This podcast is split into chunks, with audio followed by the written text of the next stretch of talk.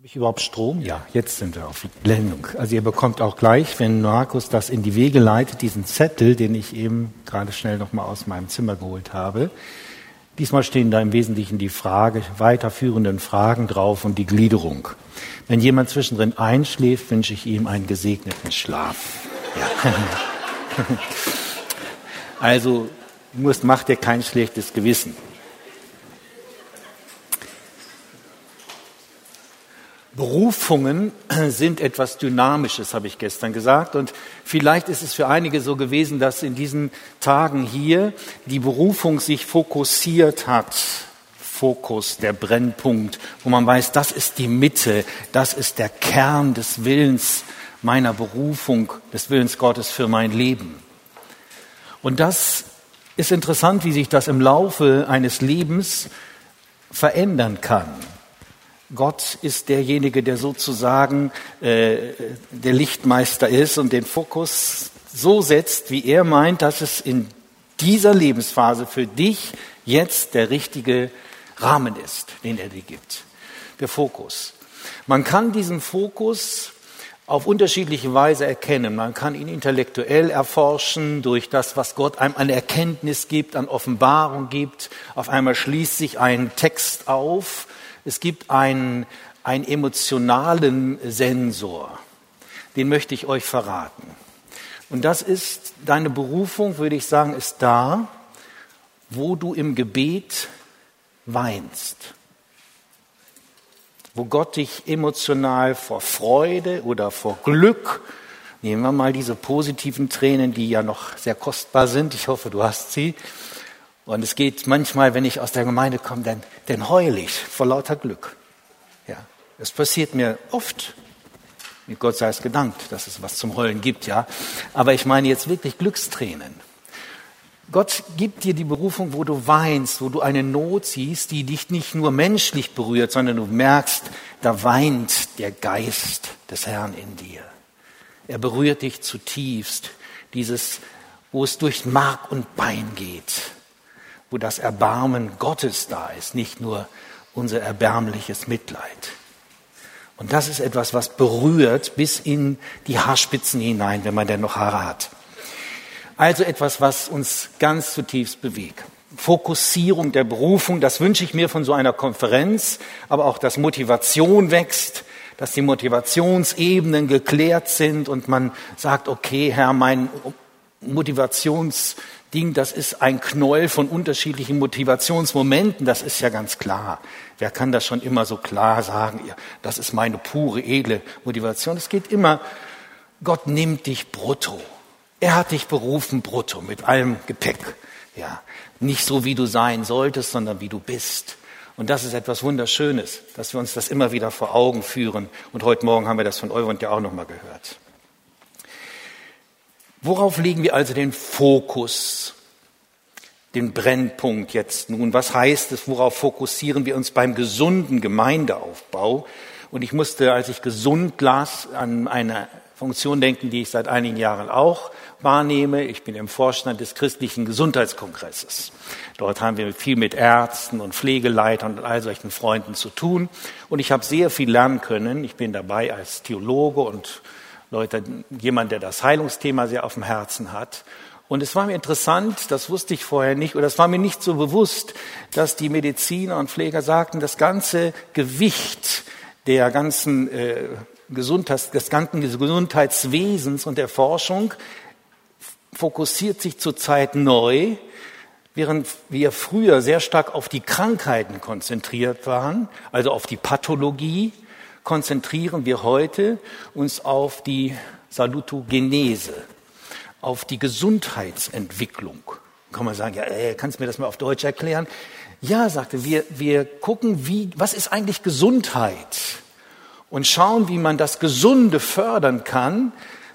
In dem Moment, wo wir uns nur auf die Krankheit konzentrieren, können wir manchmal das Gesunde aus dem Blick verlieren. Dementsprechend die Präventivmedizin, alles was also, du musst, du musst zappeln, du musst, äh, du musst dich bewegen, du musst äh, mehr, Gemüse mehr lieben als Fleisch und all solche Sachen, das ist alles präventiv, ja. Dass das Leben gelingt und dass man gesund bleibt, das sind gute Dinge. Und ich habe mich dann gefragt, ob man so eine Salutogenese, so heißt das schöne Fremdwort Salus, das Heil, ob man das eigentlich auch übertragen kann, diese Faktoren, die etwa im Gesundheitswesen, in der Medizin dafür beitragen. Und dann kommt die WHO mit ihrer großen, wunderbaren Definition, dass Gesundheit eben nicht nur die Abwesenheit von Krankheit ist. Und dann werden unterschiedliche Faktoren in der Definition des Vorstandes der WHO genannt. Das sind vier Dimensionen von, von Gesundheit. Und da ist es einmal die physische, die körperliche, dann gibt es die mentale oder die seelische Konstitution eines Menschen, die Dimension. Dann gibt es die soziale Komponente, die wir heute Morgen sehr stark auch im Blick hatten. Und es gibt die spirituelle Komponente. Und all das zusammen muss man im Blick behalten, wenn man Gesundheit im Leben eines Menschen fördern möchte. Interessant, ja. Und da habe ich mich gefragt, wie sind wohl die Komponenten in einer Gemeinde oder in einer Organisation? Und man kann ja von Organisationsentwicklung sehr viel lernen. Aus Social Management kann man viel lernen, wie man Gemeinde machen könnte. Ich hätte mir gewünscht, dass ich in meiner Ausbildung ein bisschen mehr davon gehabt hätte. Wie organisiert man Dinge? Wie baut man das auf? Wie stellt man die richtigen Leute zusammen? All das. Wir können also sehr viel lernen von diesen Leuten. Und ich äh, merke aber, dass Gemeinde etwas Einzigartiges ist. Emil Brunner spricht von der Analogielosigkeit der Ekklesia, der Gemeinde Jesu. Sie ist unvergleichbar. Wir können überall mal so reinschnuppern und sagen, ach, das macht ihr, das ist interessant. Aber Gemeinde ist etwas eigen, einzigartiges und das, was sie einzigartig macht, ist der Herr, ist Christus, ist Gott selbst. Er ist der Chef. Niemand von uns ist Chefin oder Chef.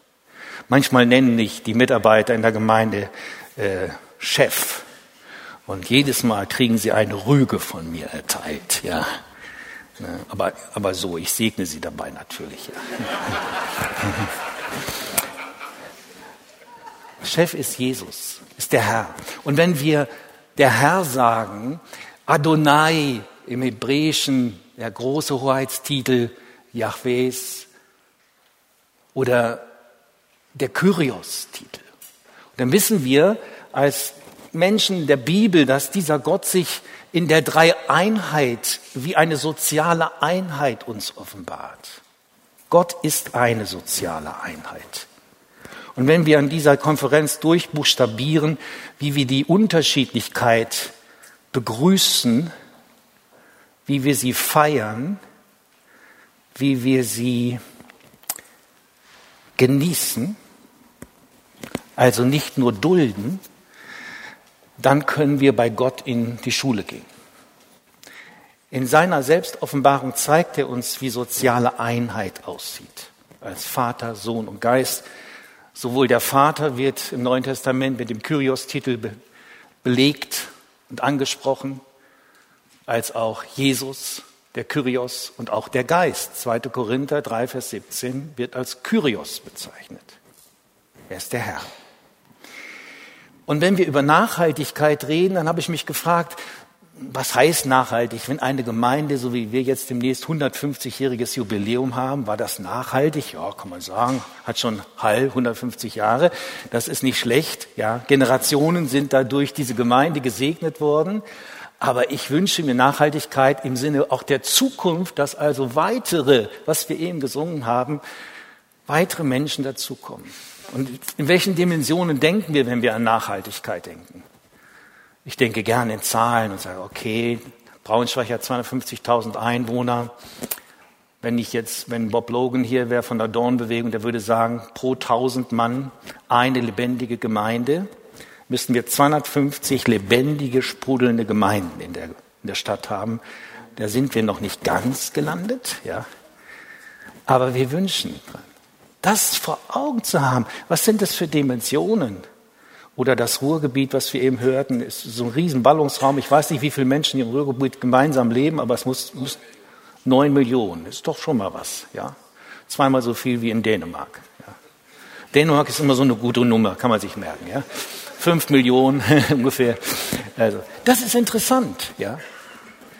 Also, ein groß, eine große Herausforderung, die uns da vor Augen steht. Und Gott ist der Herr über all dem. Nachhaltigkeit heißt aber nicht nur, dass etwas immer bleibt, sondern Nachhaltigkeit im, im theologischen Sinn hat immer etwas mit der Berührung der Ewigkeit zu tun. Also ich würde Nachhaltigkeit theologisch definieren, wie viel Ewigkeit, wie viel von, von dem angebrochenen Reich Gottes ist da drin, was sich fortbildet. Und es geht um den Herrn. Und wenn wir von Gesundheit reden, muss ich an Paul Zulehner denken. Er ist ein katholischer Theologe, ein befreundeter theologischer Theologe in Wien. Ein sehr humorvoller Mann. Und äh, er sagte mal, äh, dass viele ihren, in der Pneumatologie hat er so einen Spruch gebracht, wie war das? Viele halten ihren eigenen, vertauschen ihren eigenen Vogel mit der Taube des Heiligen Geistes, ja. Das war so ein netter Spruch, ja. ja. Und in Bezug auf Gesundheit und Gemeinde formuliert er das ganz schön in einem seiner Bücher und sagt, Gemeinde als Heilland. Das finde ich gut. Was deutlich macht, es ist der Heiland, um den sich alles dreht, wenn wir von Gesundheit sprechen. Eine gesunde Entwicklung ist gesund, weil Christus, der Heiland, da ist. In dem Maße ist eine Gemeinde gesund, wo der Heiland ist. In dem Maße ist ein Mensch gesund, würde ich jetzt als Christ sagen, wo der Heiland ist. Wo es etwas, eine Berührung mit dieser ewigen, diesem ewigen, wunderbaren Leben gibt, mit dem Glanz des Himmels, von dem ich gestern versucht habe zu schwärmen. Wir haben es also mit diesem Gott zu tun und in seinem Namen handeln wir. Auf ihn brennt es, auf ihn fokussieren wir uns bei allem, was wir tun und was wir sind und was wir lassen. Alles hat mit Jesus zu tun. Ich kann doch nirgendwo hingehen, wo er nicht mit dabei ist. Er wohnt in mir. Wir sind, wir sind miteinander zusammen. Und wenn ich mal sage, ach Jesus, kannst du nicht mal gerade weg? Ich will mal was machen, was dir nicht gefällt. Ich sage ja nicht, ich will sündigen, ja dann äh, sagt, das geht nicht. Ich habe ich hab einen Bund mit dir, ich bleibe in dir. Ich gehöre zu dir. Wenn ich sage, Jesus, ich habe solche Schmerzen, jammer, jammer, Jesus sagt, ich habe Schmerzen mit dir. Er teilt mein ganzes Leben mit mir. Und deshalb handle ich im Namen Jesu. Fokussierung hat immer diesen Fokus auf diesen Christus, auf diesen dreieinen Gott, auf diesen lebendigen, wunderbaren Gott. Bei allem, was ich tue. Und ich will das mal so ein bisschen durchdeklinieren. Man kann natürlich die Pathologie nicht vergessen bei all dem, wenn man über Gesundheit redet. Man kann auch die Pathologie der Gemeinde nicht vergessen. Ich habe gestern schon den äh, Franziskus hier zitiert, mit seiner pathologischen äh, große Rede am 22. Dezember. Also ich rate euch wirklich, die mal runterzuladen. Es lohnt sich, die zu lesen, weil er ziemlich zielgenau 15 Krankheiten der Ecclesia, der Gemeinde Jesu Christi beschreibt. Und zwar nicht nur in unserer Zeit, sondern die ganze Kirchengeschichte ist wie ein einziges Lesebuch einer Pathologie von der vielgerühmten Braut Christi, die öfter beim Arzt sitzt. Und mal ist sie blind und mal kann sie nicht mehr hören, mal ist sie taub. Und Franziskus meint, sie hätte nun geistlichen Alzheimer. Das heißt, sie hat vergessen, welche Kraft das Evangelium hat. So deutet er das. Also Krankheit zu definieren auf dem Hintergrund von Gesundheit, so ähnlich macht das Paulus auch, wenn wir etwa im Neuen Testament, das, der Begriff Gesundheit ist ja sehr breit gefächert, es gibt sieben griechische Begriffe, die diesen Begriff mit aufnehmen könnten, aber nehmen wir mal so einen Begriff der Hygiene, der gesunden, der weiterführenden, stärkenden Lehre etwa, wie sie im zweiten Timotheus 4, Vers 3 vorkommt, oder des gesunden Glaubens, Titus 1, Vers 13 so gebraucht Paulus diese Begriffe immer auf dem Hintergrund von kranken, krankhaften Entwicklungen. Da spricht er zum Beispiel von den Krebsgeschwüren, der Irrlehren oder er spricht von den aufgeblähten, fetten Bäuchen derer, die geschwätzig sind, die an Logorö leiden, die also Sprechdurchfall haben, ja, und äh, das eine gute Wort Gottes nicht mehr leuchtet. Also er bringt das auch in einem Zusammenhang und trotzdem möchte ich uns einladen, eine Art Salutogenese der Gemeinde mal in Blick zu nehmen und ich will das tun. Eigentlich ziemlich, ich packe einfach mal in den Turnister rein, was für mich wichtig ist. Da ist mehr drin, aber ich habe es mal begrenzt auf fünf Punkte, weil ein normaler Mensch um diese Tageszeit nicht mehr aufnehmen kann.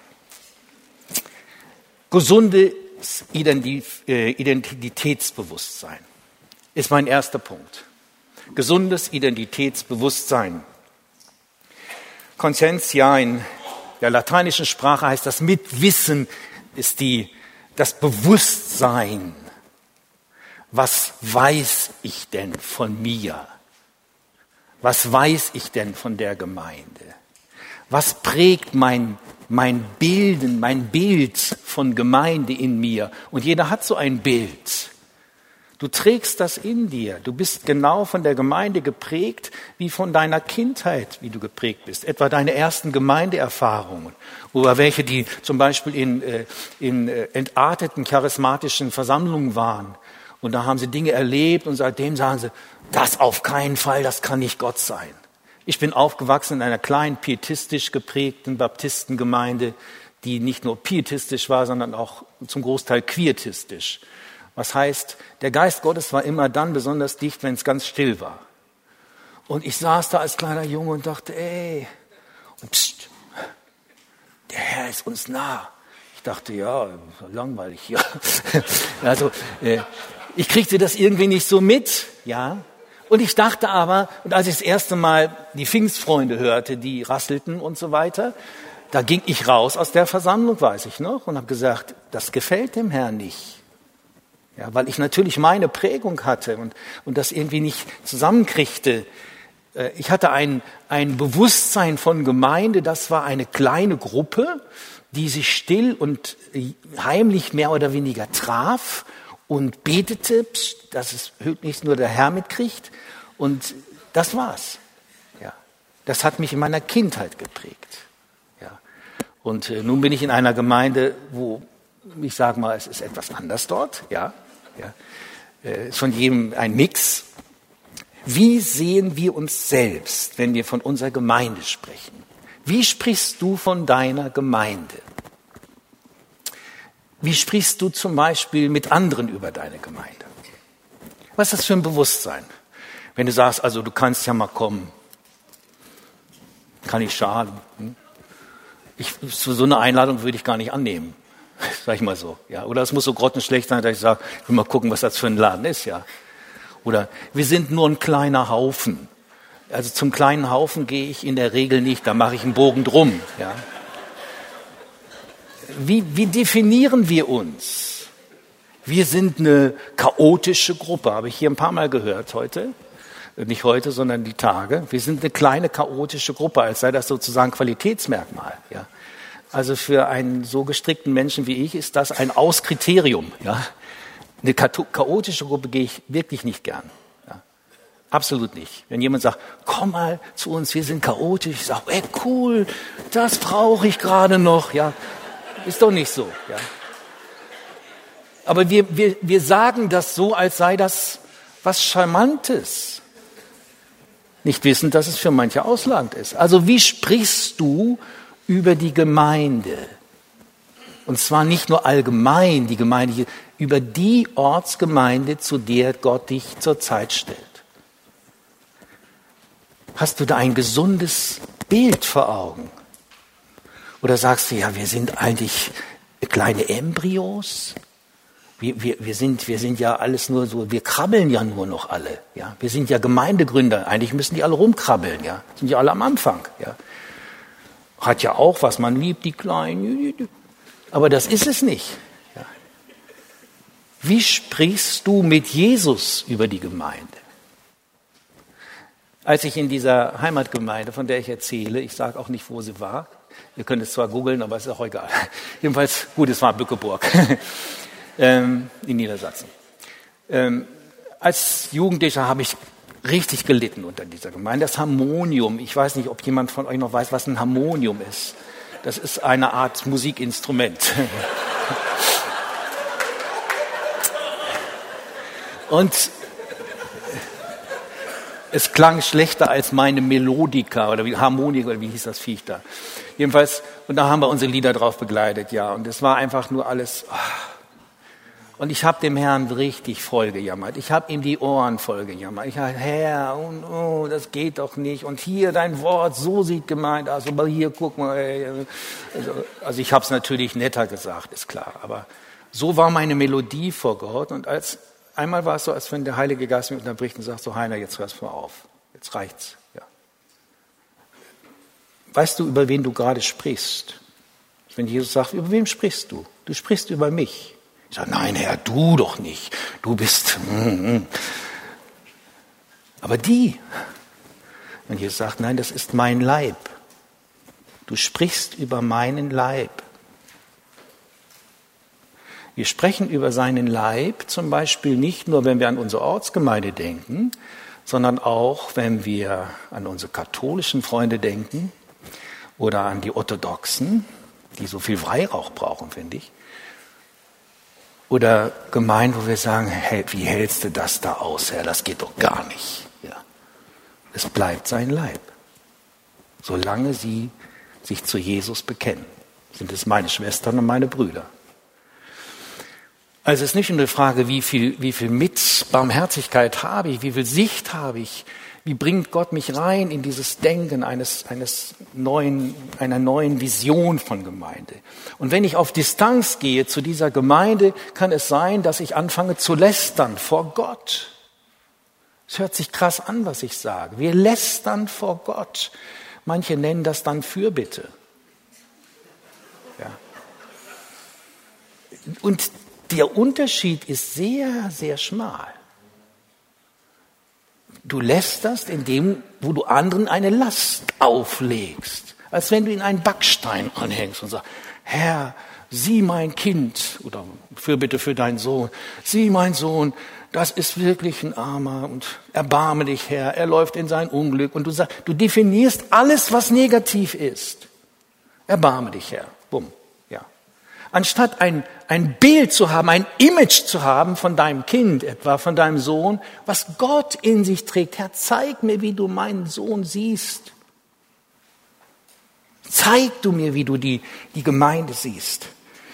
Wir haben als Christen kein Problembewusstsein, sondern ein, ein Christusbewusstsein. Ein, ein Bewusstsein von der Schönheit der Braut Christi von dem Licht, von dem Glanz, von dem Heiligen. Wir sprechen von dieser Gruppe, dass etwas ist zum Lob der Herrlichkeit Gottes. Wir sind Miterben Christi. Ich habe das wirklich gelernt, als ich meinen ersten Dienst in Hannover aufnahm. Ein Kollege, von dem ich sehr viel gelernt habe und heute noch lerne, ist Werner Rosemann. Einige kennen ihn vielleicht. Ein wirklich grandioser Prediger, muss ich sagen, ein Theologe. Und als ich den Dienst dort aufnahm, für 25, 29 Jahre, und es war damals eine sehr die größte Baptistengemeinde in unserem Bund, und ich dachte, okay, was sollst du jetzt machen? Ja, ich hatte Angst, Träume und was weiß ich. Und Werner hat mich ab und zu zur Seite genommen und hat mir so ein paar Ratschläge gegeben. Er sagt, pass mal auf, Heiner, konzentriere dich nie auf das, was nicht ist. Konzentriere dich immer auf das, was da ist. Ja. Das ist ein toller Rat. Ja. Habe ich immer befolgt, ja. Und Heiner, in der Gemeindeöffentlichkeit rede bitte kein einziges negatives Wort über diese Gemeinde. Und in der Öffentlichkeit schon gar nicht. Ich sage, äh, wieso nicht? Da gibt es doch viel zu bemängeln. Probier's mal aus. Und kann man sagen, ist das ein Schönreden? Nein, das ist kein Schönreden. Erst dann werden wir überhaupt fähig, haben wir die Augen zu sehen, wo sind denn die eigentlichen Ansätze.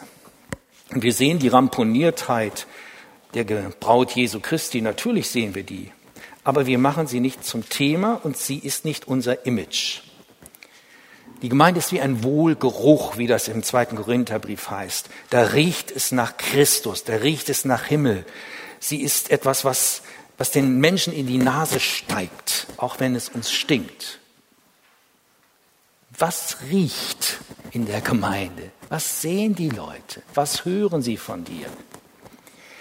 Also gesundes Identitätsbewusstsein. Wir, wir, trainieren das zum Beispiel auch in der Leitung unserer Gemeinde. Wir haben einen sehr großen Leitungskreis. Die Gemeinde ist groß genug, also wir haben in dem erweiterten Leitungskreis 50 Leute, die mit sehr hohen Kompetenzen arbeiten, quasi fast wie Hauptamtliche.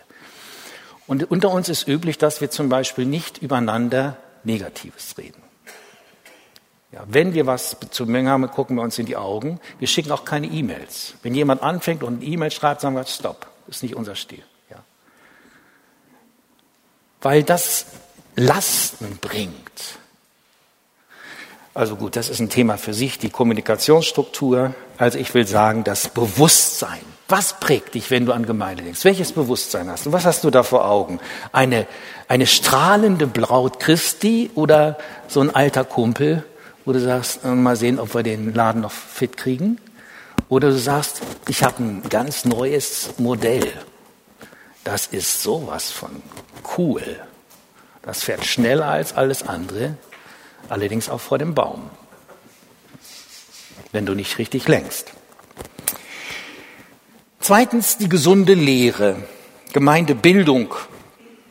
Die Lehre hat beim Gemeindebau die Funktion wie die Statik bei einem Haus.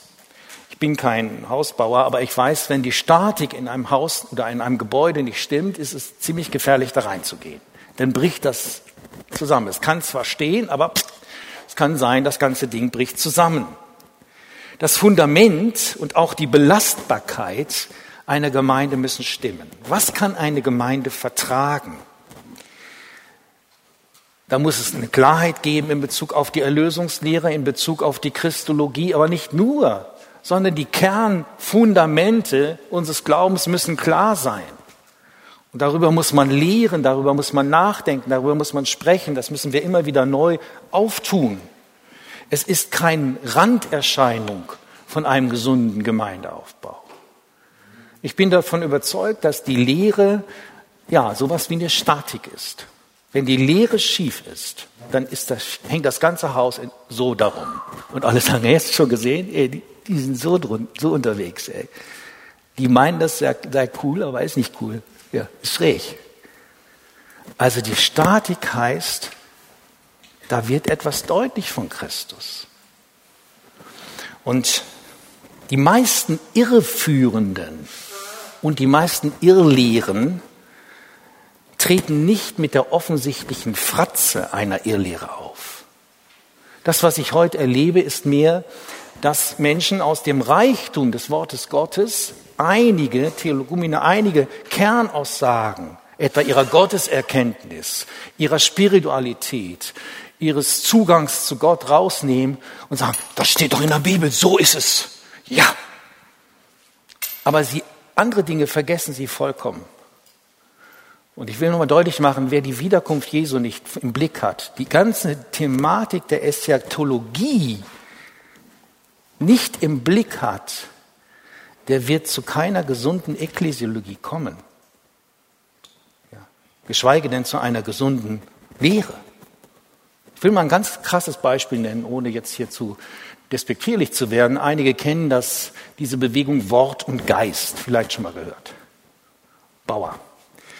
Und äh, wenn man ihn am Anfang, am Anfang haben wir ihn beobachtet und miterlebt und er hat eine gute rhetorische Gabe, man kann ihm gut zuhören und so weiter. Und äh, dann hat er immer die Bibel zitiert. Der Christus in uns ist stärker und also alles mit biblischen Texten. Und ich so, boah, endlich mal jemand, der von dem Christus in uns spricht und so weiter und dem Geist, der in uns ist. Aber viele Dinge hat er überhaupt nicht gelehrt. Die gab's nicht. Es gab keinen eschatologischen Vorbehalt. Und dann schließlich schmiss er irgendwann mal die Bibel auf die Erde und sagt, es ist ja nur schwarze Druckerschwärze hier. Das eigentliche Wort ist in uns. Da war es dann offensichtlich. So geht es auch nicht. Das geht ja nicht. Und wie schief die ganze und das ganze Unternehmen geworden ist und wie, wie Familien zerrissen wurden und ich will das jetzt nicht weiter. Ich begleite die Jesus People ein bisschen in Deutschland und ich merke, wie stark das fast die ganze Bewegung auseinandergerissen hat. Dieser Ansatz. Eine, eine reduzierte Lehre. Die Reduktion. Ich spreche nicht von Konzentration. Ich spreche von Reduktion der Theologie auf eine Kernaussage führt dazu, dass andere ausgeblendet werden. Und das ist der Ansatz von vielen ungesunden Lehren. Offenbarung dieser Lehre ist immer, das, wem sage ich das, das müsst ihr ja alle wissen, wisst ihr auch, aber ich erinnere euch, die meiste Predigt ist Erinnerung. Dass dies die einzige Offenbarungsquelle ist, die wir haben, das Wort Gottes. Wir haben nichts anderes. Ja. Und es ist auch reichlich, finde ich. Kann man ganz gut mit zurechtkommen. Ja. Und einige sagen, aber ich habe doch meine Erfahrung, der Geist lebt in mir und der Geist sagt mir, was alles Sache ist. Ja, der Geist hilft mir, dass ich da reinkrabbeln kann und dass das Wort etwas mit mir macht, nicht dass ich was mit dem Wort mache. Der Geist hilft mir, dass es eine Offenbarung wird, die konkret wird. Das miteinander zu teilen ist wichtig. Das Zeugnis, die Erfahrung, deine Erfahrung ist niemals Kern deiner Verkündigung. Wir sprechen heute von Geschichten erzählen und so weiter. Das ist alles gut, machen wir auch gern, ja. Das sind Zeugnisse. Die Zeugnisse unterstreichen offensichtlich das Wort, aber sie ersetzen es nicht. Ich habe manche theologischen Bücher, die ich so zur Rezensierung kriege, denke ich immer, Hey, da steht da gar nichts drin vom Wort Gottes. Die erzählen einfach ihre Geschichten. Befreiung von Dämonen geht so und so, ist unsere Erfahrung. Punkt. Wo steht es in der Bibel? Steht nicht in der Bibel. Ja. Steht in der Bibel, dass wir von Dämonen befreien sollen. Aber wie? Dann haben sie ihre Methode und sagen, so ist das. Unsere Erfahrung hat das unterstrichen. Ich sage, nee, was nicht in der Bibel steht, ist für mich nicht Kern der Lehre für eine gesunde Gemeindeentwicklung. Das kann ich hören, das kann ich denken, aber das lehre ich nicht. Also, und dann, wie lehrst du? Wie lehrt eine Gemeinde? Viele von uns sind ja predigend unterwegs. Frauen und Männer zugleich sind Lehrer mit der Gabe der Lehre ausgerüstet. Preis den Herrn. Wenn du predigst, wenn ich eine Predigt mache, und ich brauche, viele wissen, ich brauche sehr lange, um eine Predigt zu machen. Viele sagen, ach, du predigst immer so locker. Nee, ist nicht so. Ja, ich brauche sehr lange für eine Predigt. Unter 20 Stunden Vorbereitung läuft bei mir nichts. Ja. Muss ich nicht so oft predigen. Ja. Aber es ist so. Ja. Ich, ich knie mich rein in das Wort und bade und rühre dann rum, bis ich einigermaßen frisch rauskomme. Und dann fange ich überhaupt an, erstmal zu strukturieren. Dann kommt die ganze Didaktik rein. Wie sage ich es meinem Kind? Wie sage ich es und so weiter. Dann schreibe ich das auf. Und dann lese ich es mir dreimal durch. Und das ist schon mal schlimm. Das erste Mal da stelle ich mir vor, da sitzt so ein alter oder eine ältere Schwester aus der Gemeinde, die sich 1804 bekehrt hat, mit Jesus schon lange lebt, ja, die alles weiß, was hat die von der Predigt? Nickt die dabei ein oder nicht? Und wenn die, wenn die nicht irgendwo berührt wird, sage ich, ja, die Dame hat nichts davon. Zweite Nummer, die ich mir vorstelle, jemand, der das erste Mal in einen christlichen Gottesdienst kommt. Was hört der von vom, vom Evangelium. Wenn der nichts hört, ab in die Tonne. Und das Dritte ist das Schlimmste. Ich stelle mir vor, da sitzt nur Jesus. Und wenn Jesus nichts davon hat, schmeiß es weg. Schmeiß es weg. Ja. Es ist nicht wert, gepredigt zu werden. Du musst das nicht so machen wie ich. Aber mir hat es geholfen. Die Lehre ist kein, kein Rand für Gemeindebau, für nachhaltigen Gemeindebau. Die Statik muss stimmen. Du kannst wunderbare Schnellschüsse bauen mit Häusern und sagst, toll.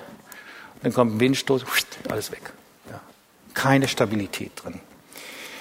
Nun, nicht nur Predigt, sondern wir brauchen unterschiedliche Formen von Lehre, von Belehrung, Das geschieht in Kleingruppen, das geschieht miteinander, das geschieht auf unterschiedliche Weise. Auch die Nutzung der neuen digitalen Möglichkeiten in unserer Gemeinde erschließen wir das gerade. Wie sind wir präsent im Netz? Wie kann man Blogs bilden? Wie können wir Seminare im Blogs machen? Wie kann man das abrufen? All diese Dinge gehören heute mit dazu. Gesunde Lehre. Dann gucken wir weiter. Gesunde Gemeinschaft und Einheit. Die Gemeinschaft, das haben wir heute Morgen und immer wieder gehört, in einer globalisierten und differenzierten Gesellschaft hat einen zunehmend hohen Stellenwert. Wir können auch von der neuen äh, Heimatsuche sprechen. Wir können sprechen von dem neuen Zuhause, das Menschen suchen. Ebenso die differenzierten Familienstrukturen, die sonst früher immer so den Boden gegeben haben. Ich komme aus einer heilen Familie. Was ist eine heile Familie? Wenn du in der Bibel liest, findest du fast keine. Also es fängt ja mit der ersten an, die sich da auch schon ganz schön rumhauen und das geht nicht so gut weiter. Wir haben so ein bürgerliches Modell vor Augen. Also wir merken, dass diese Zerrüttungen in den sozialen Strukturen noch einmal neu den Fokus setzen, was bedeutet denn nun Gemeinschaft mit Unterschieden zu bilden und wie geht das? Und wir haben hier immer wieder zelebriert und sagen, ja, das ist es in Zukunft, ja. Warum? Ich weiß nicht, ob du es heute Morgen warst oder irgendjemand hat gesagt, das lernen wir von Gott. Und das ist so. Ich möchte euch nochmal hinweisen, es gibt ein Wort, äh, das mir in meinen theologischen Studien sehr geholfen hat. Das ist das Wort der Perichorese. Perichorein heißt muss man sich so vorstellen. Das ist Perichorese etwa, ja? Ich bin kein Tänzer, aber so ähnlich, ja? Das heißt, du stellst dir einen Reigentanz vor von drei kleinen Kindern, sage ich mal so. Die, die freuen sich aneinander, die machen, die tanzen und du willst immer gucken, wer ist vorne und du weißt nicht, wer vorne ist. Und wenn du fragst, wer war vorne, die war, jeder zeigt auf den anderen. Einer achtete den anderen höher als sich selbst. Das ist die Offenbarung Gott Vater, Sohn, Geist. Jesus sagt, wer mich sieht, sieht den Vater. Es ist eine Einheit, eine soziale Einheit, die aber nicht auf Kosten des anderen ist die übrigens ein, ein typisches soziales Modell ist für Ehe, für das, was fälschlicherweise als Unterordnung bezeichnet wird, im Sinne, man muss sich ducken, ist doch was anderes. Es ist ein Einswerden. Unterordnung ist ein Einheitsbegriff und kein hierarchischer Begriff. Also das alles durchzubuchstabieren aufgrund der unterschiedlichen Unterschiede, die wir haben in einer Gemeinde, in einer multikulturellen, multidenominationellen, multi, was war das noch? Äh, war das sechsmal Multis, ne? Also die vielen äh, Multis, ja. Wenn wir das alles zusammenkriegen, dann müssen wir gucken, was ist es denn, was uns eint? Wie geht es denn, dass einer den anderen höher achtet als sich selbst? Dass wir ein Kind genauso wertvoll erachten wie einen reifen Senioren. Und dass wir nicht nur sagen, ja, also Gemeinde, das sind nur die Fetten in der Mitte, so zwischen 20 und äh, 60, dann kommen die Ränder. Ja. Nein, nein, das ist bei Gott nicht so. Also alles zusammenhalten, die Gemeinschaft. Und wir konzentrieren uns auch nicht nur auf das Attraktionale, auf die Veranstaltung, nach dem Motto, man sitzt, sondern man, Gemeinschaft ist ja viel mehr. Wir haben das mehrfach gehört vom Essen. Unsere neuen Gemeindegründungsprojekte, die sind alle Essprojekte, sage ich mal immer so. Dann erklären die mir das und sagen, ja, und, vor allen Dingen wir essen. Damit fängt es an. Wir haben eine Küche gefunden. Und andere sagen, wir haben endlich einen Kaffee gefunden. Ich sage, wollen die da immer Kaffee trinken? Immer? Aber es ist natürlich ein Ausdruck von tiefer Gemeinschaft in der Bibel, ohne Zweifel dass wir das vor Augen behalten. In unserer Gemeinde gibt es nach jedem Gottesdienst irgendwas zu futtern oder zumindest zu trinken. Also nach dem ersten Gottesdienst ab und zu mal ein paar Plätzchen sind dabei, ein bisschen Kuchen, wenn da übrig war. Und dann natürlich Kaffee und man sitzt da, da sitzen die ganzen 200, 300 Leute eingequasselt und gegessen und gekrümelt. Ja. Und nach dem zweiten Gottesdienst, wir haben sonntags drei Gottesdienste, und nach dem zweiten Gottesdienst gibt es für alle Mittagessen. Seit 15 Jahren machen wir das, jeden Sonntag. Da gibt es richtige Cook-Teams, die kochen in Riesenpötten da rum und sind begeisterte Köche für den Herrn. Ja. Und abends gibt's Bistro. Da gibt's immer so sowas, was junge Leute mögen. Da gehe ich auch nie hin. Nein, ich will nur deutlich machen, Es ist einfach, dass wir unterschiedliche Formen haben und das ist der Weg in unserer Gemeinde, dass wir gesagt, wir wollen so breit wie möglich ansetzen, was die Gemeinschaft, das Ankommen einer Gemeinschaft. Wir wollen den Leuten entgegenkommen. Dann haben wir Bach-Konzert, das angeklungen. Klassische Musik mit großem Bachchor, Halleluja, da dröhnen sie dich zu und sind dabei und alle sagen, wow, ist der Himmel. Wir erreichen völlig andere. Und andere sagen, hört auf, hört auf, ja. Die haben ihre anderen Gedröhn da im Ohr. Das heißt, Kleidung, all diese unterschiedlichen Dinge.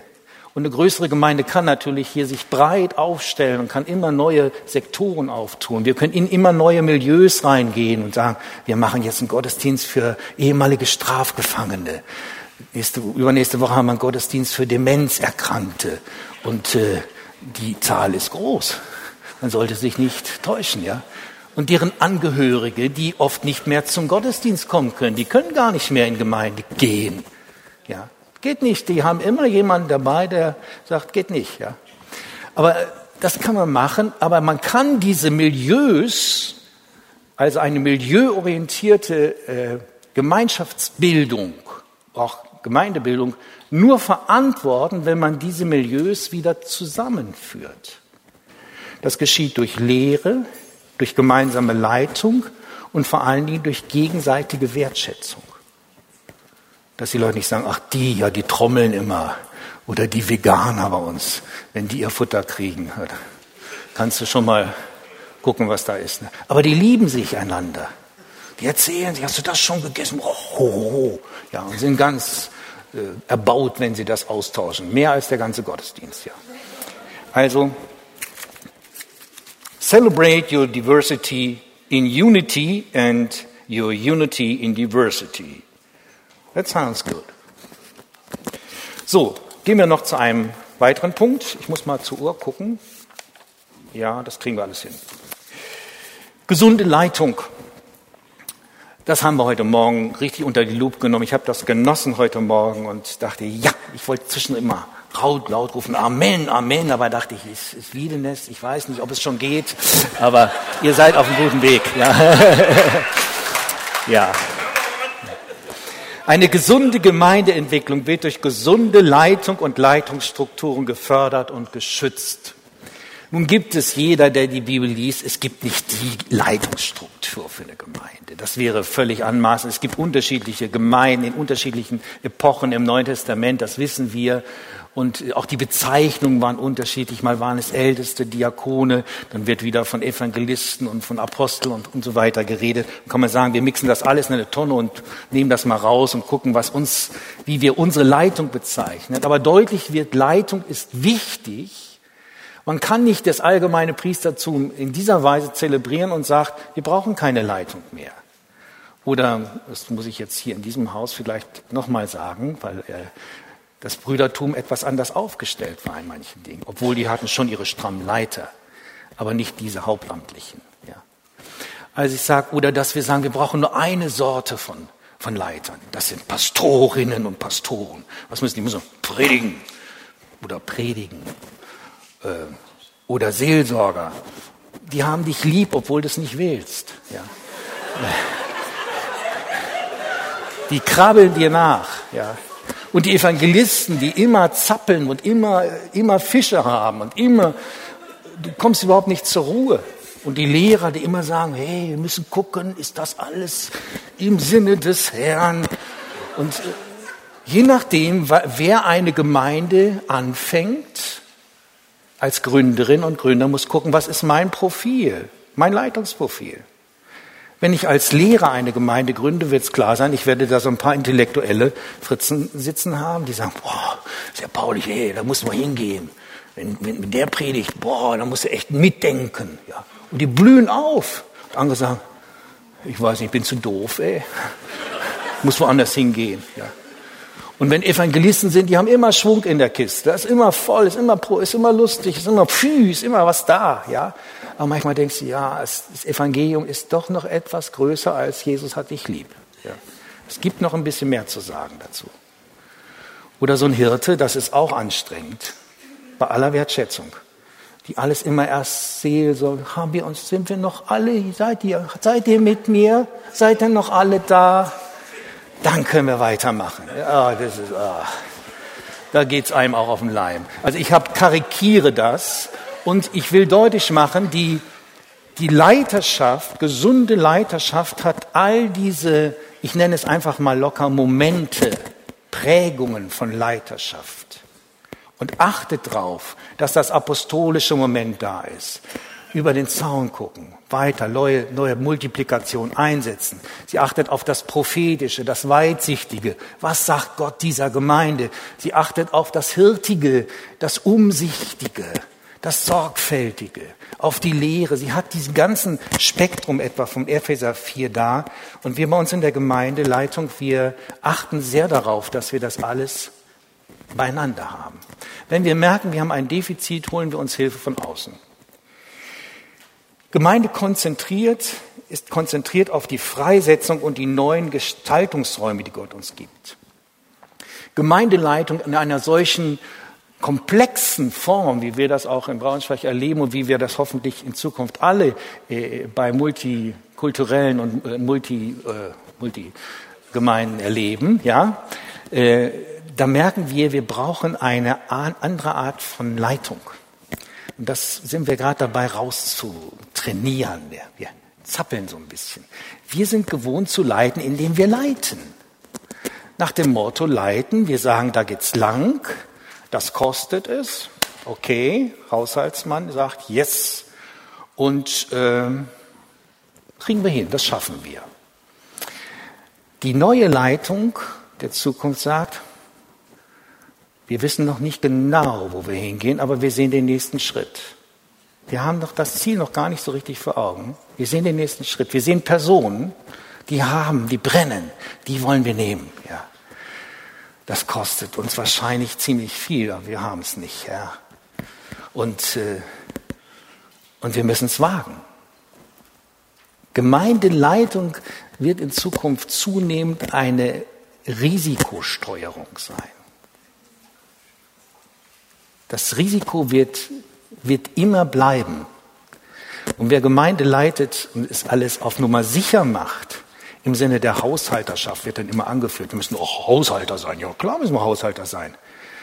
Haushalter in einer zunehmend chaotischen Welt, nehmen wir das Begriff nochmal, einer diffusen, einer diversen, einer unterschiedlichen Ding, die kannst du nicht führen wie eine kleine, Gru kleine Gruppe, die überschaubar ist, die homogen sind und sagen, Heute ziehen wir uns alle grün an. Ja. ja, machen wir, das kostet nicht so viel ja, und das kriegen wir hin. Herr, segne das. Nein, es ist ein ständiges Auf dem Wasser gehen. Und eine Gemeindeleitung, die nicht auf dem Wasser geht, ihr kennt das Bild, die wird untergehen. Die wird untergehen. Es bleibt dieser Glaubensfaktor, der ist sehr massiv bis in die Finanzstrukturen hinein. Und äh, wir überlegen immer, wie viel Risiko gehen wir ein, wenn wir den Haushalt machen? Zehn Prozent Zulage? Ach Herr, wir brauchen 15. Nee. Na gut, dann machen wir 15, ja. Aber es ist dein Ding, ja. Also ich spreche bewusst von Finanzen. So, dann gehen wir nochmal weiter zur Leitung. Gibt es noch sehr viel mehr zu sagen. Dann die gesunde Mission, auch hier die ganze Breite vor Augen zu haben, die Breite der Sendung Jesu. Die Sendung Jesu in diese Welt, die Missio Dei, hat unterschiedliche Ebenen, die miteinander korrespondieren, wie korrespondierende Gefäße miteinander. Sie hat die Rettung, die Veränderung der Einzelnen, der ganzen Gesellschaft und der Welt im Blick und vor allen Dingen hat sie Gott im Blick. Sie erwartet das aktive Handeln Gottes durch die Kraftwirkung. Auch das klang heute Morgen an. Mission ohne Gottes Handeln ist so, als würdest du ein Auto fahren ohne Motor. Ja, du kannst das machen, aber du musst schieben. Ja, es dauert. Es ist anstrengend. Es ist einfach nur anstrengend. Ich will nicht sagen, dass Mission nicht anstrengend ist. Natürlich, wir, wir, wir bringen Schweiß rein, was wir heute Morgen auch gehört haben. Es ist, es ist ein Zupacken. Aber dazu kommt die Kraft Gottes. Etwa wenn du verkündigst wenn du dein Zeugnis gibst, in der Diakonie, wenn du Menschen jüngerst. Ja, wie willst du das denn machen ohne den Herrn? Kraftwirkung nicht nur im Sinne von Zeichen und Wundern, sondern auch im Sinne, dass das Wort Kraft bekommt, dass die Präsenz Gottes da ist. Und das geschieht, indem man einen Fokus legt in der Mission, damit man diesen Anschluss behält an diese Kraftfälle im Gebet. Das Gebet ist nicht etwas, was nebenher schlabbert. In der klassischen Missiologie haben wir diese fünf Grundsäulen von Mission. Ihr kennt die alle von, von Rick Warren oder wer auch immer, wen ihr gelesen habt. Eigentlich haben sie alle das Gleiche. Die einen nennt es so oder so, andere nennt es auch Leitbild. Fünf Dinge, die zu, die klassische Mission ausmachen, ist einmal die Liturgia, das heißt die Anbetung Gottes. Dazu ist Gemeinde da, dass wir Gott im Blick behalten, dass wir ihn ehren. Wo Gott geehrt wird, da ist schon mal Gemeinde. Das ist ein Sinn von Gemeinde. Zweitens, dass wir Gemeinschaft haben, habe ich ihm erklärt. Wir, wir sammeln, wir kommen, wir führen zusammen im Namen Jesu. Dazu ist Gemeinde da. Das ist Mission. Das dritte ist, dass wir Menschen wirklich in den Himmel ziehen, dass wir sie mit Jesus bekannt machen und sagen, hallo, da gibt es einen wunderbaren Kontakt, der ist lebensnotwendig für dich. Nebenbei, Jesus sucht dich. Wir evangelisieren. Das vierte ist die Diakonie, die Martyria. Wir sind ein Zeugnis für Jesus. Wir helfen, wir packen zu, die Barmherzigkeitsdienste. In den neuen Gemeindegründungsbewegungen sind zum Beispiel Gemeinschaft, Koinonia und, Mart, äh, und äh, Diakonia. Das sind die Schwungräder der neuen Gemeindegründungsbewegung nach meiner Einschätzung. Ja, es ist gar nicht so sehr die Evangelisation und auch nicht die Lobpreisleute. Hillsong ist vielleicht traurig, wenn ich das sage, aber es ist so. Es ist nicht dieses Celebration, es ist Gemeinschaft und Dienst, Erbarmen. Und dann gibt es einen, vierten einen fünften Aspekt, das ist die Diaskalia, die Jüngerschaftsbildung, dass man Menschen wirklich nicht nur zu Jesus führt, sondern dass man sie bei Jesus hält, dass sie gejüngert werden, wie wir das in unserer Deklaration hier formulieren.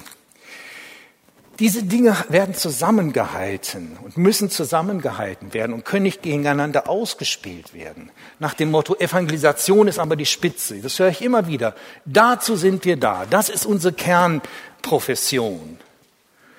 Das macht kein anderer. Also barmherzig sind die Muslims auch. Stimmt. Ja. Auch in anderen Religionen. Barmherzigkeit ist ja nicht ein, ein Ding, was wir alleine haben. Aber in dieser Kombination haben wir es alleine durch Jesus. Die ganze Mission und die ganze Leitung trägt dieses Gewese Gottes in sich.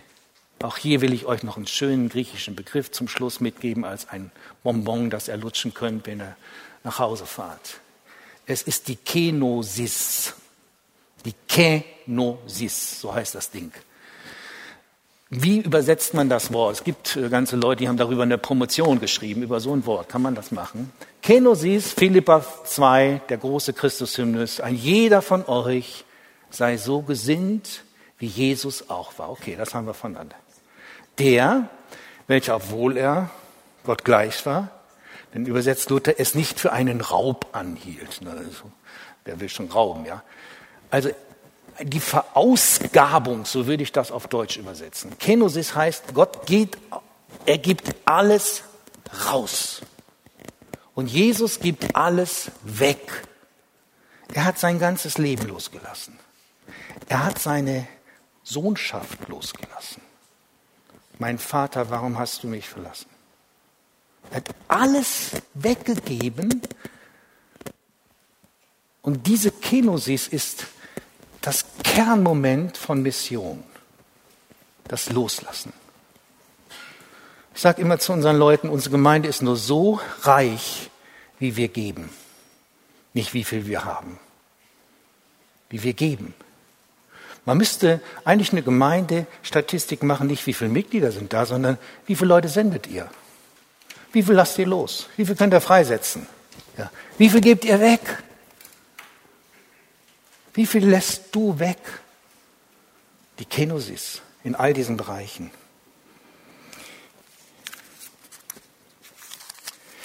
Ich denke, das reicht.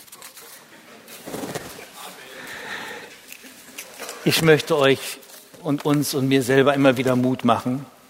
Das will ich zum Schluss sagen. Wenn wir über die gesunde Gemeinde Jesu denken, es, es lohnt sich wirklich.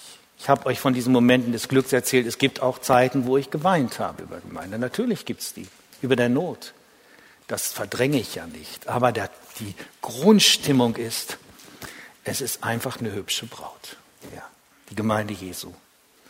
Und sie ist so hübsch eigentlich, weil Jesus sie liebt.